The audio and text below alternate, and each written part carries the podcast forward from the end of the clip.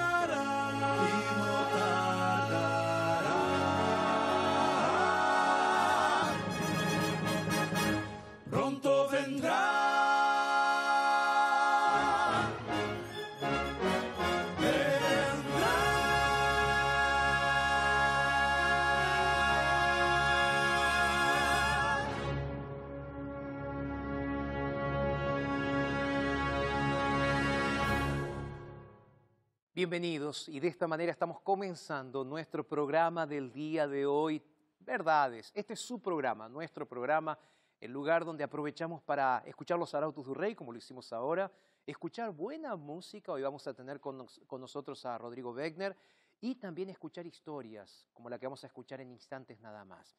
Pero quiero hacerte pensar en un asunto en el inicio del programa del día de hoy. Yo no sé si sabías, pero la eh, organización Puertas Abiertas hace más de 20 años está monitoreando la persecución que sufren los cristianos en diferentes partes del mundo. Y hay un dato muy interesante que me llamó la atención. En el año 2019, más de 4.300 cristianos fueron asesinados en el mundo. Solo 2019. Más de 1.800 templos fueron atacados y más de 3.100 cristianos fueron detenidos. Según esta lista mundial de persecución del año 2019, se encuentran más de 50 países peligrosos para los cristianos. Y sabes, lo más interesante que las regiones más peligrosas del mundo para los cristianos son los países africanos y los países asiáticos. Esto me llamó la atención porque muchas veces cuando pensamos en cristianismo, pensamos que todo va a estar bien. Pero te hago una pregunta, ¿alguna vez fuiste perseguido allí en el lugar a donde estás? ¿O alguna vez perseguiste a alguien que sabe con palabras, con gestos, a alguien que no pensaba lo mismo que tú? Quédate ahí, porque vamos a estar hoy conversando un poco más sobre las palabras registradas en el libro de San Juan, capítulo 17, palabras de nuestro Señor Jesucristo, que tienen mucho que ver con lo que acabo de leer en este momento. Entonces, quédate ahí. Llama a todos tus amigos, tus eh, familiares, porque estamos comenzando en este preciso momento verdades. Pero ahora hacemos una brevísima pausa y ya regresamos.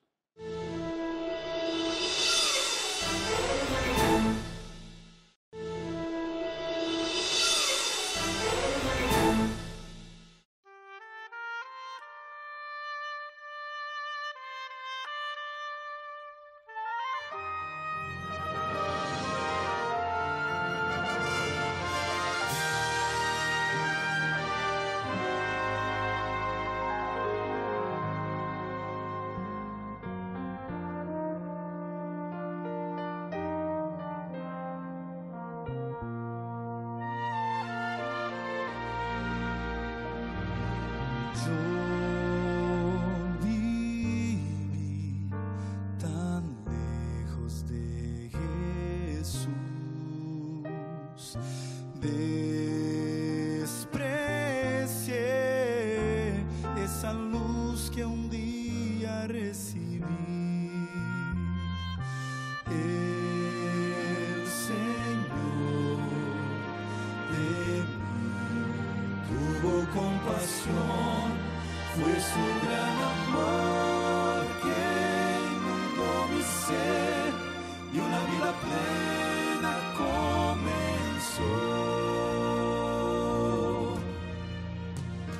Ya no vivo yo, Cristo vive en mí. Ya no vivo yo, todo en mí cambió. Cuando encontré a Jesús mi rey, un milagro sucedió. Ya no vivo yo, Cristo vive en mí.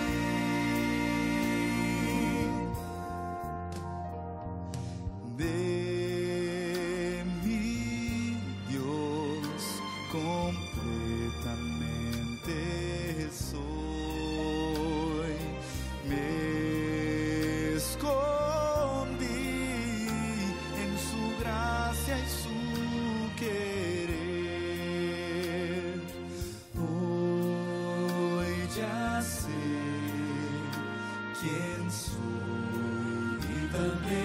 Vivo en el amor que me rescató y te rindo glorias, mi Jesús. Ya no vivo yo, Cristo vive en mí. Ya no vivo yo,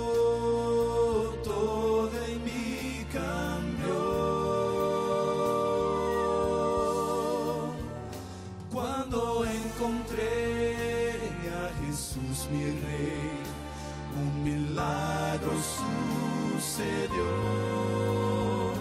Ya no vivo yo, Cristo vive en mí. Quien yo era no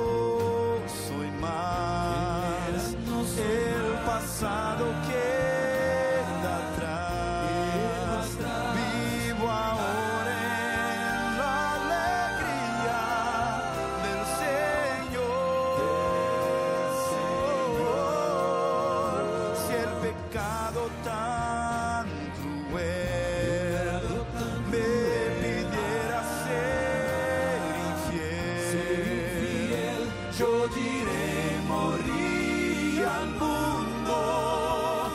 Cristo vive en mi lugar. Si el pecado tan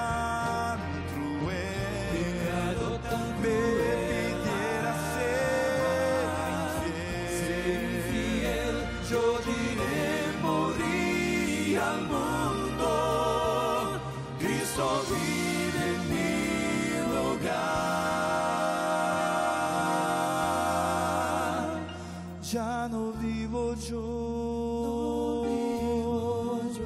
Ya no vivo yo. Cristo vive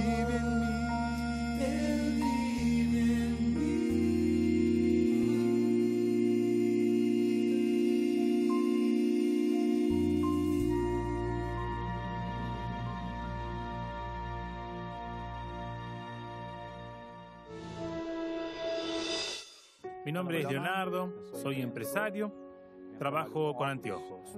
Nosotros hacemos examen de vista en las iglesias vendiendo nuestros anteojos, en las empresas damos charlas. Hoy frecuento la iglesia central de Arthur Noguera. Yo entré en la iglesia cuando tenía 19 años. Ni mi familia creía que yo podía entrar en la iglesia y quedarme en la iglesia. Y fue algo muy especial para mí. Cuando entré a la iglesia, todos me decían que yo necesitaba contar las buenas nuevas. Entonces comencé a buscar a mis amigos, mis familiares, para contarles eso nuevo que estaba sintiendo. La alegría era muy grande, estaba explotando en mi pecho. Yo necesitaba hablar de aquello. Y ahí busqué a mi abuela, que era de otra denominación, y le fui a contar que había entrado en la iglesia adventista. Ella me vio con un libro, El Grande Conflicto, en mis manos, porque yo estaba leyendo mucho El Gran Conflicto en esa época. Y fue a hablar con ella lo que estaba pasando. Cuando ella vio el gran conflicto, ella reconoció que era de la iglesia adventista del séptimo día. Y ahí comenzamos a hablar de Jesús con ella, sobre los diez mandamientos. Era lo que yo había recibido, era hablar sobre los diez mandamientos. Entonces ella me dijo, no te quiero más en mi casa. Pero ¿cómo está aquí? Voy a dejar los versículos. Ella dijo, no quiero. Ella robó el papel y me echó. Y yo salí muy triste, me sentí muy rechazado. Hoy yo tengo 35 años en la iglesia, con altos y bajos, con muchas dificultades, con victorias también, algunas derrotas. Pero Jesús ya dijo que vamos a pasar por aflicciones, que nosotros íbamos a pasar por muchas cosas complicadas. Pero Él dijo que tengamos ánimos y que permanezcamos firmes, que va a pasar. Lo que nosotros necesitamos entender, que esto aquí no es nuestra tierra. Y continuamos con nuestro programa del día de hoy. Gracias a nuestro equipo por producir esta historia tan bonita que realmente nos hizo pensar en esos momentos de persecución que a veces podemos estar teniendo, eh, que nos hacen muchas veces sentirnos mal, tristes, y a veces nos hacen aferrarnos más a Dios, a veces nos hacen desistir. Y sabes, anteriormente estábamos escuchando a nuestros amigos los arautos del rey, también con esta música tan bonita, Ya no vivo yo. Sabes, hoy vamos a meditar un poco más, repito, en las palabras de Jesús, registradas en el libro de San Juan capítulo 17. ¿Qué es lo que quiero que tú hagas ahora? Ya escuchamos a los arautos, escuchamos la historia, ahora quiero invitarte para que después de esta brevísima pausa, son unos 30 segunditos que vamos a tener de pausa, quiero que en este momento realmente ahora llames a toda tu familia, porque en el siguiente bloque voy a abrir la Biblia, voy a orar por ti, por tu familia, entonces quiero que estés con nosotros, ¿ok? ¿Cuento contigo? Bueno, te espero. Hacemos la pausa y ya regresamos.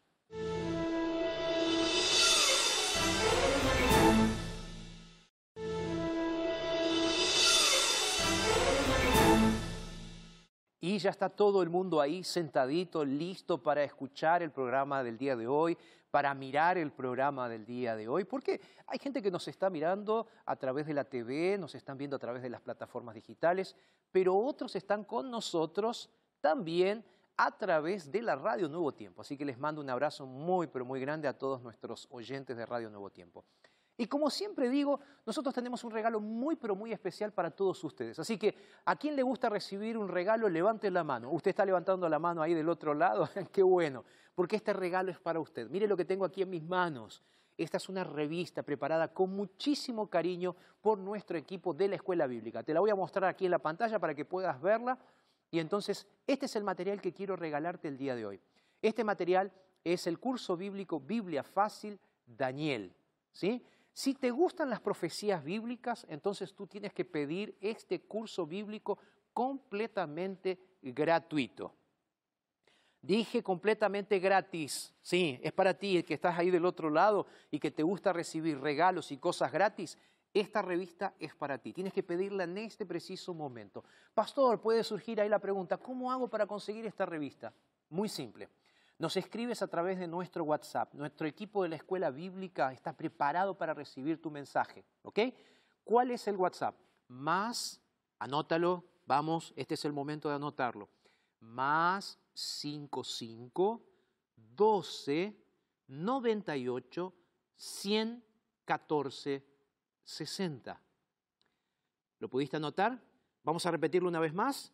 ¿Cuál es el número de WhatsApp entonces para que nos mandes un audio o un mensaje de texto? Más 55 12 98 114 60. Puedes mandar un audio, grabas así, dices, hola, soy fulano, fulana, quiero un curso bíblico. Y ahí nuestro equipo va a entrar en contacto eh, contigo.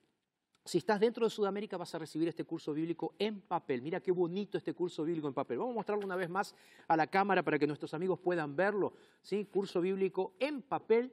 Aquí está. Repito entonces, este curso bíblico en papel, colorido, bonito, está completamente gratis en este momento. Más 55 12 98 114 60. Así que este es el momento de que lo pidas. ¿Ok? Vamos. Y pastor, ¿qué hago si estoy fuera de Sudamérica y no puedo recibir el curso bíblico en papel? Muy simple. Ingresas a nuestro sitio, lo voy a ir repitiendo, pero también está saliendo aquí abajo en nuestra pantalla. Lo voy a ir repitiendo. Nuestro sitio en internet, anótelo, ahí donde usted pueda, es estudielabiblia.com. Estudielabiblia.com. Todos estos cursos bíblicos que tengo aquí al lado mío, ¿sí? Tú los puedes recibir de forma en papel si estás dentro de Sudamérica o de forma digital si tú lo prefieres. Para nosotros va a ser una alegría. ¿sí? ¿Cómo hacemos para que podamos mandar esos cursos bíblicos gratuitamente? Eso es gracias a nuestros ángeles de esperanza, que nos ayudan sistemáticamente para que podamos tener el dinero, el recurso para poder regalar cursos bíblicos, porque nos encantan que nuestros amigos que están ahí del otro lado puedan estudiar la Biblia junto con nosotros. ¿Vamos a estudiar la Biblia? Ahí donde estás, ya está toda la familia reunida o quién sabe, no puedes estar en casa, estás eh, mirando este material porque te lo enviaron vía internet, entonces estás mirándolo ahí en el ómnibus, estás en un taxi, estás quién sabe escondidito escuchando ahí mientras estás trabajando. Dios te va a bendecir el día de hoy, ¿sabes? Dios tiene un mensaje muy, pero muy, pero muy especial para ti. Jesús, son palabras de Jesús lo que voy a leer ahora. Entonces presta atención porque Jesús tiene un mensaje muy especial. Vamos a hacer una oración juntos. Cierra tus ojos ahí donde estás y vamos a orar. Querido Dios, muchas gracias por el privilegio, la oportunidad que nos das de entrar en tu presencia. Aquí estamos con nuestros amigos que nos están viendo a través de la televisión, de la radio. Y, Señor, queremos agradecerte por eso y al mismo tiempo pedirte, Señor, que tú puedas iluminarnos con la presencia de tu Santo Espíritu para escuchar tu voz en este día y poder hacer tu voluntad. Y especialmente que puedas darnos fuerza, Señor, para seguir adelante. Oramos en el nombre de Jesús. Amén, Señor. Amén.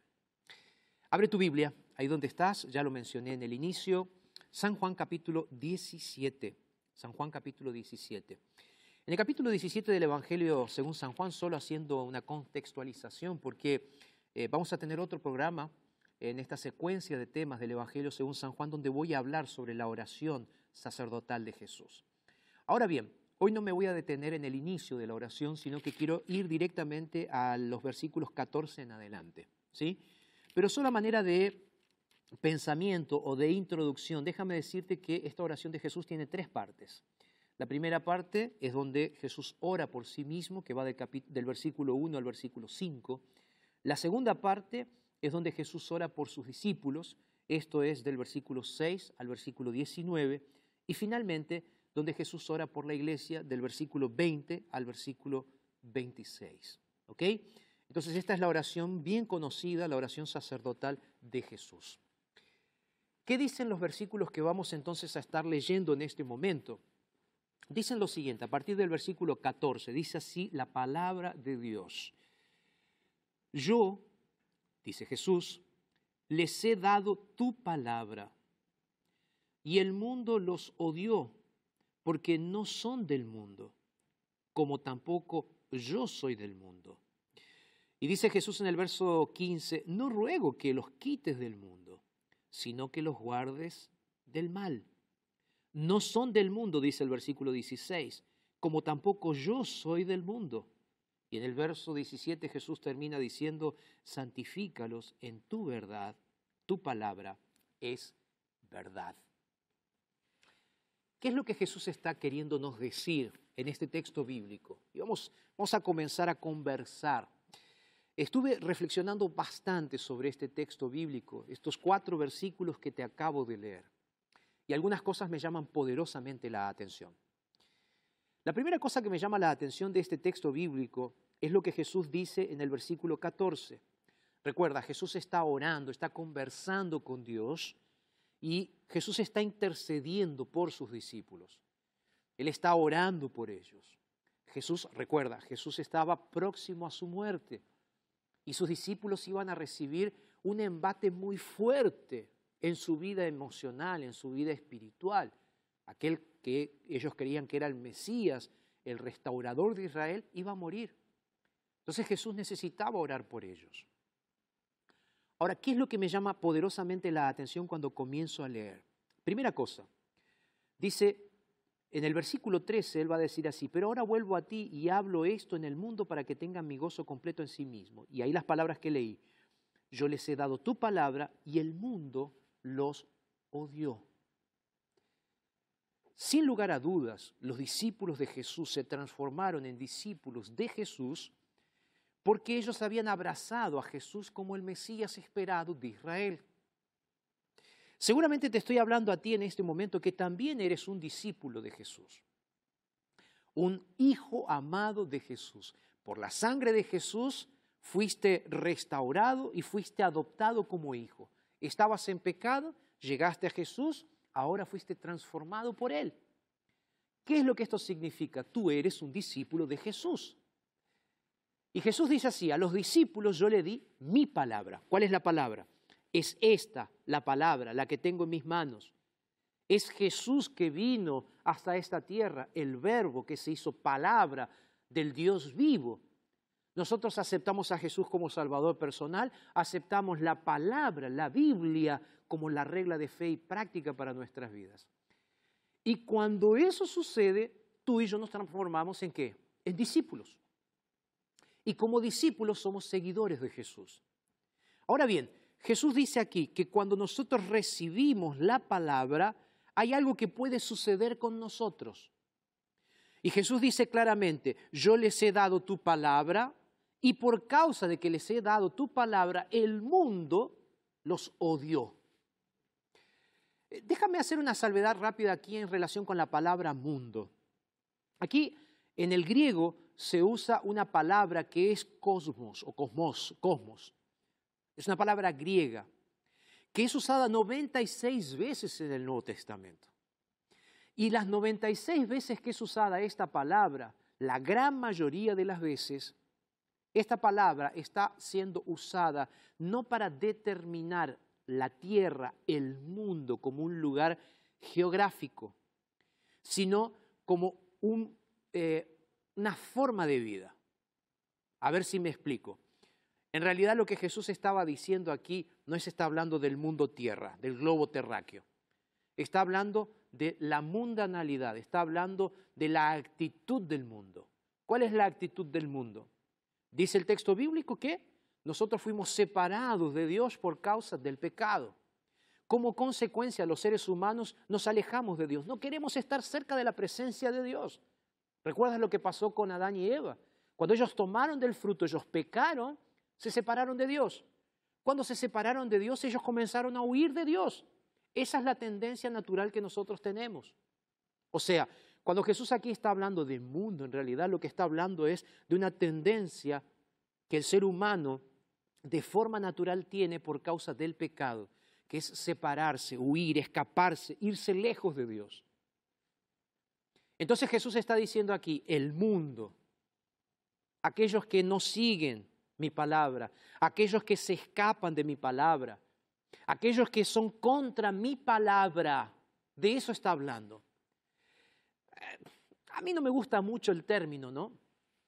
Pero muchas veces en las iglesias cristianas se usa esta palabra de mundo o mundanalidad de forma despectiva. Y eso, te soy honesto, no me gusta mucho. ¿Por qué? Porque muchas veces nosotros decimos así, nosotros somos los espirituales, ¿sí? Aquellos que nos sentimos discípulos, aquellos que vamos a la iglesia, aquellos que estudiamos la palabra de Dios, y entonces decimos, ah, no, yo no soy de este mundo, ¿no? Decimos así. O esas son cosas mundanas. No, no, perdón. Eh, no, hay cosas mundanas, porque tú y yo estamos en este mundo.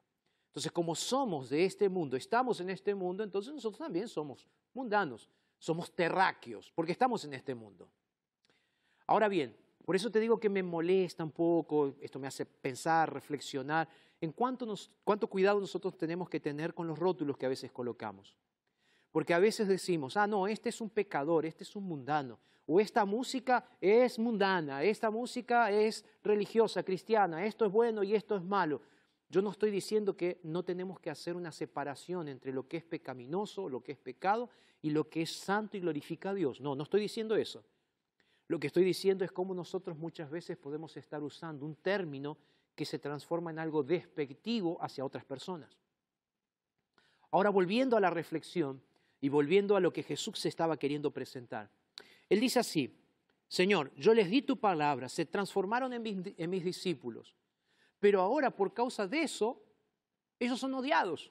Y ahí me acuerdo de las palabras de Jesús, que están en el mismo Evangelio según San Juan, donde Jesús explica un poco por qué aquellos que no siguen al Señor se transforman en personas que odian, de alguna forma, por decirlo de alguna forma. Y entonces ahí nosotros tenemos que ir a donde Jesús habla de que Él es la luz y que por el otro lado, no solamente nosotros, sino que Él también está siendo rechazado. En el Evangelio según San Juan, eh, Jesús mismo, Él va a hablar en el capítulo 7 sobre justamente ese engaño que muchas veces podemos tener y ese rechazo. Y en el capítulo 9, cuando Él está hablando de ser la luz del mundo, Él también dice que cuando la luz vino a este mundo, la luz rechazó la luz fue rechazada, perdón, por este mundo. ¿Por qué? Porque prefirieron quedarse en la oscuridad de este mundo en vez de ir a la luz que venía a este mundo. Repito, ¿esto por qué? Muy simple. Esto sucede justamente porque el mundo de pecado no acepta a Jesús, no quiere aceptar a Jesús repito, la tendencia natural del ser humano, lo que nos gusta hacer es rechazar a Jesús. Es lo que nos sale de forma natural. Y es eso lo que Jesús dice cuando dice, la luz que vino al mundo fue rechazada. Volviendo a San Juan 17, donde Jesús ora por sus discípulos. Aquí nos dice que podemos ser odiados. Que podemos ser odiados. No sé si alguna vez te pasó de sufrir persecución y ser odiado por causa de la palabra. Cuando yo era un niño y decidí seguir al Señor Jesús, comencé a estudiar la Biblia. Creí en Jesús y lo acepté como Salvador personal. Yo formaba parte de otra denominación religiosa, ¿sabes? Sin embargo, creí en Jesús, acepté una denominación religiosa diferente a la cual yo estaba acostumbrado, de la cual yo era parte, y ahí sentí el proceso de conversión en mi vida. Y ahí comencé a cambiar algunas cosas. Una de las cosas que comencé a cambiar cuando acepté a Jesús como mi Salvador personal de paso, nosotros tenemos que ser muy cuidadosos con eso también, porque salvación no tiene que ver con cambio de conducta. Eh, salvación no tiene que ver con aquello que nosotros creemos. Salvación tiene que ver con aquello que Jesús hace en tu vida, que es una transformación. Es convertirte en un discípulo a través de la palabra. Jesús lo va a decir después, que nosotros somos santificados en esa palabra, somos transformados. Claro, hay cosas que tú abandonas, hay cosas que tú crees, hay hábitos que ahora tú, tú comienzas a tener en tu vida. Ahora, la verdadera transformación es Cristo entrando en nuestras vidas. Yo te decía, acepté todo esto. Y cuando acepté todo esto, sucedió algo muy interesante. Un día yo había eh, sido invitado para, para comer con unos amigos.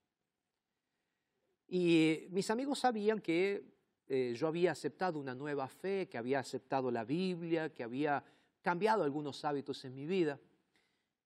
Y cuando ellos me invitaron para comer, ellos hicieron algo muy interesante. Yo les había explicado en algún momento que, miren, a partir de ahora, yo, bíblicamente hablando, yo no como algunos tipos de alimentos. Pero no lo hago para salvarme, lo hago porque es un consejo de parte del Señor Jesús. Y ahí yo dejé de comer aquellos, aquellos animales que son aconsejados en el libro de Levíticos capítulo 11. Y cuando fui a comer, con mis amigos, aquellos que yo consideraba mis amigos. Ellos pusieron todo tipo de comidas allí, todo tipo de comidas pusieron. Pero todos esos tipos de comida que ellos habían puesto en la mesa tenían algo que yo no comía. Y yo te confieso algo, al principio yo me sentí mal. ¿Por qué me sentí mal? Me sentí mal porque ellos me lo hicieron a propósito. Ahí yo dije, estoy sufriendo bullying. En esa época la palabra bullying ni existía todavía, no era muy, no, era muy usada. ¿no? Ahora ahí dije, realmente ellos me invitaron, ellos hicieron esta fiesta con un propósito. El propósito era hacerme sentir mal por mi nueva fe y por mis nuevos hábitos que yo estaba construyendo físicamente, emocionalmente y espiritualmente. Fue en ese momento en que yo me sentí de una forma sutil, pero me sentí un poco odiado, ¿sabes? Me sentí mal. Entonces yo llamé a uno de mis amigos y le dije, ¿por qué me haces esto? Y él me dice, no seas tonto, Jorge, come tranquilo. Tu, Diosito no te va a decir nada si tú comes esto. Yo le dije, yo sé que mi Dios no me va a decir nada si yo como esto. Ahora, mira, yo era un niñito. Y en el momento, ¿sabes? Tenía esas ganas de llorar porque yo me estaba sintiendo perseguido por causa de mi fe. En ese momento mi, mi amigo me dice, ¿sabes qué? Tú eres un tonto. Tú estás eh, tomándote las cosas demasiado a pecho. Tú estás yendo muy lejos con esto de tus creencias. Tú tienes que cambiar esto. Siéntate ahí y come lo que te damos. Yo no comí, pero me sentí mal. Ahí me di cuenta que aquellos que estaban ahí no eran mis amigos.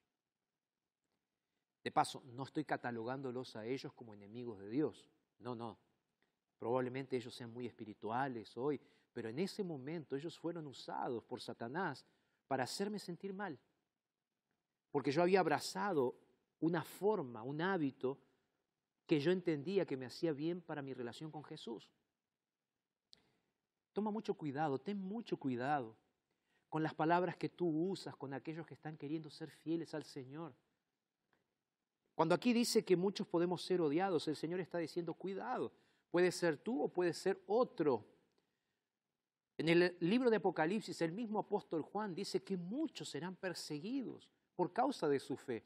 El mismo Jesús lo dice en Mateo capítulo 24, que por causa de lo que nosotros aceptamos vamos a ser perseguidos.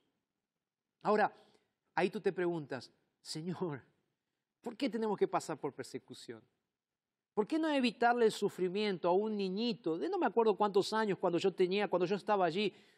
¿Por qué no evitarle el sufrimiento a un joven en una fiesta y dejarlo comer todo lo que quisiera? Repito, Dios no me lo había prohibido, Dios me aconsejó. ¿Pero por qué? Mira, es por esa razón que nosotros tenemos que entender que Dios no nos obliga, pero por el otro lado, mientras estemos en este mundo, tú y yo vamos a sufrir bullying, podemos sufrir odio y podemos sufrir persecución. Mi consejo hoy es, para ti que lo estás sufriendo, cuídate. Ahora, no te transformes tú en alguien que por creencias religiosas, por creencias sociales, por creencias políticas, por creencias deportivas, tú estás haciendo que otros se sientan mal alrededor de ti. Y ahí repito la pregunta, Señor, ¿por qué no evitas un poco el sufrimiento? ¿Por qué no evitaste mi sufrimiento? Y ahí entonces vamos a las segundas palabras de Jesús que aparecen en el versículo 15, donde Jesús dice así, no ruego que los quites del mundo, sino, dice Jesús, que los guardes, ¿de qué cosa? Dice Jesús que los guardes del mal. Yo estaba pensando un poco más en este asunto y quiero hacerte pensar a ti, meditar juntos en realidad a veces nos gustaría tener la capacidad, ¿no? Eh, la posibilidad de salir volando para otros planetas, ¿no? Sí, nos, encantaría, pero no podemos.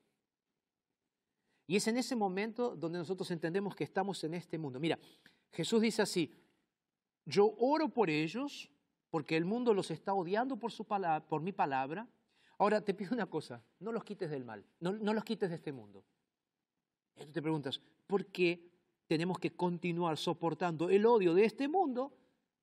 Y ahí Jesús dice, no, no, no te ruego que los quites, pero sí te ruego una cosa. Dice, te ruego que los guardes del mal. Te ruego que los guardes del mal. Probablemente Jesús no te va a sacar de este mundo. Probablemente Jesús no va a parar tu sufrimiento. Pero una cosa es real. El amor de Jesús te hizo uno de sus hijos y ahora tú tienes una responsabilidad. ¿Sabes por qué estás en este mundo? Mira, vamos a volver rápidamente al Evangelio según San Juan, el capítulo 3. El texto bíblico dice, tú lo conoces, de tal manera amó Dios al mundo que ha dado a su Hijo unigénito para que todo aquel que en él cree no se pierda, sino que tenga vida eterna. No conoces este texto bíblico. Ahora bien, Jesús dice, un poco más adelante, y yo lo mencioné unos minutos atrás, este texto bíblico, Jesús dice que aquel que amó vino a este mundo. Y cuando vino a este mundo, vino con un propósito, hacernos sus hijos, dar luz a este mundo. Y en ese contexto, Él nos dice así, yo soy la luz del mundo. Ahora, ¿me acompañas con un texto bíblico más? ¿Puede ser? Vamos a Primera de Juan, casi en el final de la Biblia. Primera de Juan, capítulo, vamos a leer Primera de Juan, capítulo 3. El texto bíblico dice lo siguiente, en el versículo 1, mira, escucha tú que estás en la radio y mira tú que estás en la TV. Dice así, mirad cuál amor nos ha dado el Padre para que seamos llamados hijos de Dios. Por esto el mundo no nos conoce, porque no lo conoció a Él. Mira, si, si, el mundo no lo conoció a Jesús, si el mundo dio a Jesús, siendo Jesús el Mesías, siendo Jesús el transformador de este mundo, ¿cuánto más con nosotros? ¿Ok? Entonces, tú vas a sufrir. Ahora, repito, si Jesús vino a este mundo de oscuridad con un propósito, ¿cuál fue el propósito? Iluminar este mundo. ¿Cuál crees que es el propósito de Jesús mantenerte aquí todavía, aun cuando hay momentos en los cuales puedes sufrir bullying? Simple. Tú eres un agente transformador en este mundo de pecado. Jesús lo dijo de esta forma, ustedes son sal y ustedes tienen un propósito, salar. La sal sirve para salar. Jesús dijo, ustedes son luz del mundo, como Él era luz del mundo. La luz sirve para iluminar. Pastor, eso es muy obvio. Claro que es obvio. Ahora, entonces, no te preguntes más cuál es la razón por la cual, por causa de tus creencias, muchas veces puedes ser perseguido, sino pregúntate de la siguiente forma. El Señor Jesús te hizo uno de sus hijos por amor, porque Jesús te eligió para ser uno de sus hijos, para mostrar el amor de Dios a este mundo. Esa es la razón por la cual tú estás aquí en este momento, siendo un cristiano, abrazando el mensaje de la palabra de Dios porque Jesús tiene un propósito para ti. Por eso Jesús dijo, no te ruego que los quites del mundo, todavía, sino que los guardes del mal, que los protejas. El salmista dice, aunque ande en valle de sombra o de muerte, no temeré mal alguno porque tú estarás conmigo. ¿Sabes? Yo te quiero decir algo más. Yo dije que tú eres un agente transformador, tú eres un agente catalizador, Tú eres un, alguien que va contra la cultura de este mundo. Tú eres alguien que tiene que estar atento a lo que Dios quiere hacer en tu vida y hacer a través de ti también. Porque queriendo o no, tú eres un semáforo que está diciéndole a todo el mundo, cuidado. Tú eres un semáforo con la luz roja encendida llamando la atención de las personas y diciendo así, Dios tiene un mensaje para este mundo. Y yo soy la realidad de eso. ¿Por qué? Porque Jesús me transformó, Jesús me santificó y ahora yo soy alguien que va contra la corriente. Yo soy alguien que está creando una contracultura, la cultura de Jesús. Por un lado, cuando el mundo está yendo para el pecado, cuando nosotros vemos en este mundo que el divorcio se está transformando en una forma de vida, el cambio de pareja se está transformando en una forma de vida, ahí nosotros los cristianos decimos, no, no, no, discúlpenos, Pero el plan de Dios es el verdadero matrimonio. Un hombre una mujer casados para siempre y hasta que la muerte los separe. Dime si eso no es ir contra la cultura. Cuando hay gente que está defendiendo la ideología de género, el homosexualismo como una forma de vida, ahí nos levantamos los cristianos y decimos, Dios nos creó como hombres y mujeres libres, con decisión, pero iguales, con funciones diferentes, pero iguales. Y ahí nosotros estamos yendo en contra de la cultura. Cuando se levantan movimientos que dicen estar a favor del aborto, nosotros los cristianos nos levantamos y decimos, nosotros estamos a favor de la vida. ¿Por qué? Porque fuimos llamados a ser luces para este mundo. Sabes, en el libro de Filipenses capítulo 2, verso 14, la Biblia dice así, hagan todo esto sin murmuración y sin discusiones.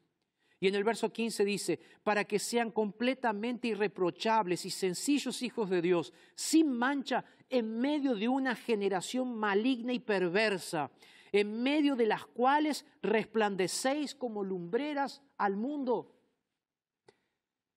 Es por eso que Jesús no te quitó del mundo. Y es por eso que Jesús ya oró por ti como oró por sus discípulos. No te ruego que los quites, te ruego que los guardes. Yo no sé cómo está tu experiencia cristiana hoy. Yo no sé cómo está tu fe en este momento. Yo no sé qué es lo que estás pensando en este momento mientras estás mirando el programa. Yo no sé si tú estás siendo perseguido o de alguna forma te estás eh, eh, siendo un perseguidor. Perdón, no te hagas la víctima. Ay, sí, pastor, usted tiene razón, estoy siendo una perseguida, estoy siendo un perseguido. No, no, no, no, no. Yo no te estoy predicando esto, no te estoy haciendo pensar en esto porque, porque tú tienes que alimentar tu forma de pensar victimista. No, te estoy diciendo esto, ¿sabes por qué? Porque si Dios todavía te dejó en este mundo y en algunos momentos tú estás sufriendo por causa de las enseñanzas de Jesús, es porque Jesús te dio un propósito. El apóstol Pablo es muy claro. ¿Sabes para qué? Para que en medio de una generación maligna y perversa, tú resplandezcas como una luz. Para que esa luz te ayude a mostrar a este mundo quién realmente es Jesús. Entonces la gran pregunta es, ¿Tú estás siendo realmente alguien que está demostrando a Jesús con su vida? ¿Tú le estás haciendo honor a las palabras de Jesús? Cuando Jesús termina esa parte de la oración y él dice así, santifícalos, santifícalos en tu verdad, sepáralos, Señor, en tu verdad. Tu palabra es verdad. ¿Tú le estás haciendo honor a esa oración de Jesús? Puede ser que te sientas odiado, pero tú estás en este mundo.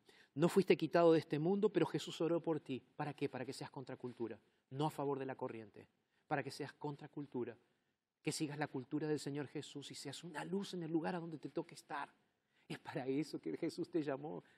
Es para que causes una revolución, no política, no social, sino una revolución espiritual en el nombre de Jesús. El desafío es ir contra la inmoralidad. El desafío es ir contra el pecado, no contra las personas, pero sí con la forma de vida de este mundo. Esta forma de vida de este mundo va contra Dios. Nosotros tenemos que ir a favor de Jesús. ¿Quieres levantar tu mano ahí si quieres estar a favor de Jesús? ¿Estás del lado de Jesús? Rodrigo va a cantar ahora. Y después de la música de Rodrigo, yo voy a estar entonces haciendo una oración por ti. ¿Qué te parece? ¿Te parece? Yo voy a cerrar después. Ahora una música especial, Rodrigo. Y al regresar, oro por ti. Te espero aquí, te espero aquí. Música.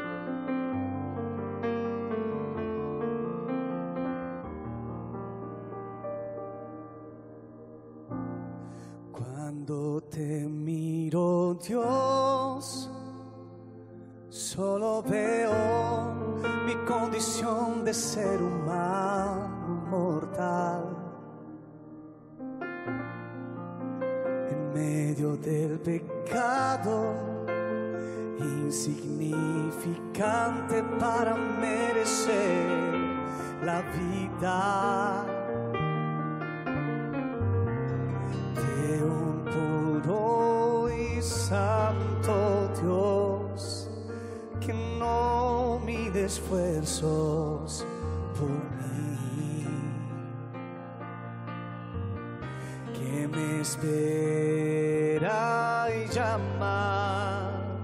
Paciente.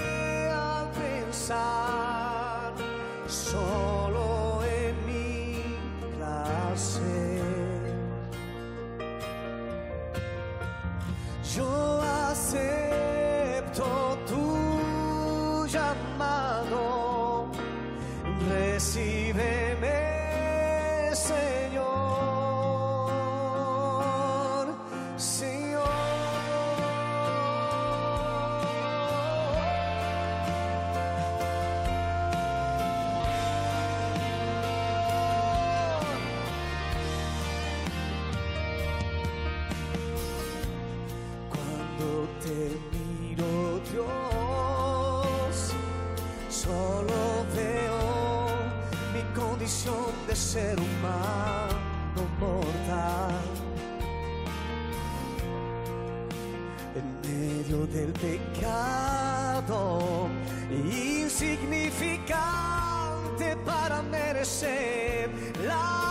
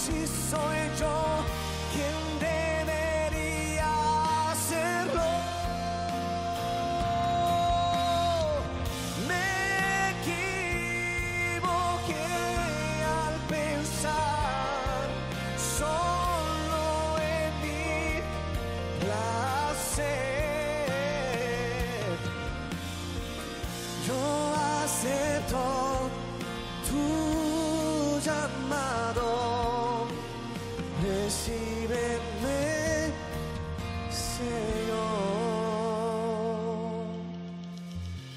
Qué extraña condición, situación